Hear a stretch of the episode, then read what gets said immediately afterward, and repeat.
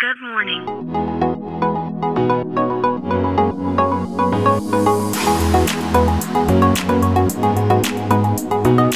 Bom dia, Califórnia. Bom dia, Brasil. Aqui quem fala é Felipe Janetti, diretamente de Palo Alto, Califórnia, no coração do Vale do Silício.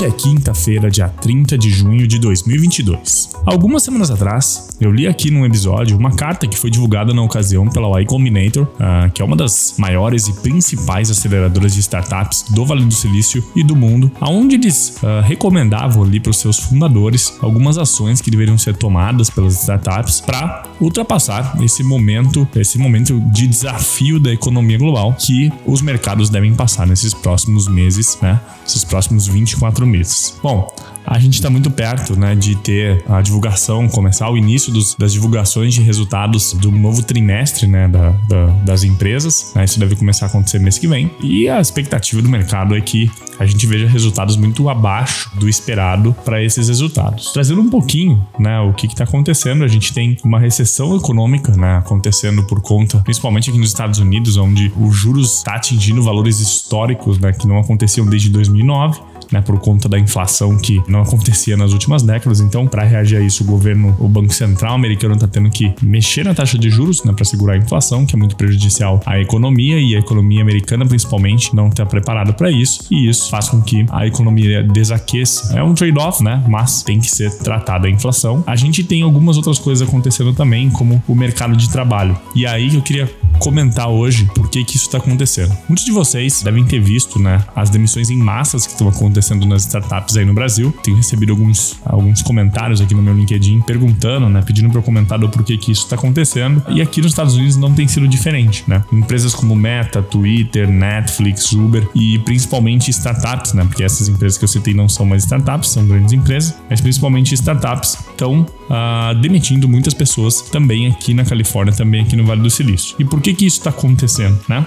Principalmente nas startups, né, não excluindo essas grandes empresas que também estão fazendo isso. Bom, falando das grandes empresas né, e, e, das empresas de tecnologia, a gente teve um período né, nos últimos dois anos ali de pandemia, 2020 2021, aonde existiu ali uma perspectiva de mudança de comportamento das pessoas que poderia ser permanente. A gente viu essas empresas tendo um aumento considerável nos seus resultados, aumentando seus times. Porém, quando passou né, esse período, quando o offline voltou também a ser uma realidade, entendeu-se que talvez aquela realidade realidade que se especulou para o mercado da tecnologia não era tão real, né? As pessoas não mudaram 100% do seu comportamento do dia para noite, elas só tinham se adaptado no momento onde elas não podiam, não tinham outra opção. E isso posto, né? As empresas agora estão tendo que ajustar seus quadros, ajustar suas perspectivas com a nova realidade, e isso envolve né, diminuir o custo com pessoas para equilibrar ali a última linha de resultados das empresas. E falando das startups em si, das empresas que vivem de capital de investidor, então basicamente a maioria das startups aqui no Vale do Silício e também no Brasil não são empresas que compõem uma margem, que compõem um lucro, porque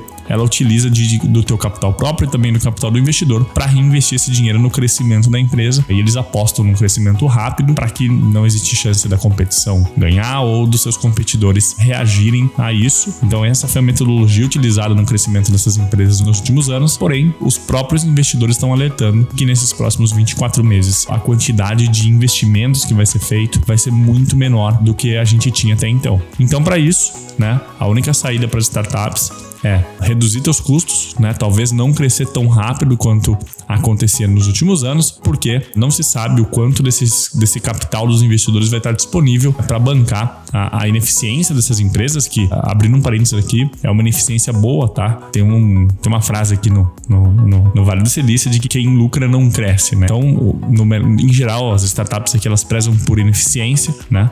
Em contrapartida, elas têm um crescimento muito rápido, mas agora, com essa restrição de capital, elas vão ter que prezar por mais eficiência, né?